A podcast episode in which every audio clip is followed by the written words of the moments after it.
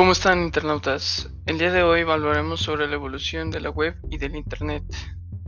La web en informática, la World Wide Web o Red Informática Mundial, es un sistema que funciona a través de Internet por el cual se pueden transmitir diversos tipos de datos a través del protocolo de transferencia de hipertextos o HTTP, que son enlaces de páginas web.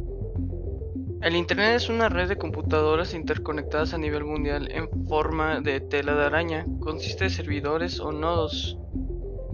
El Internet se inició en torno al año de 1969 cuando el Departamento de Defensa de los Estados Unidos desarrolló ARPANET, una red de ordenadores creada durante la Guerra Fría cuyo objetivo era eliminar la, la dependencia de un ordenador central y así mucho menos vulnerables las comunicaciones militares norteamericanas.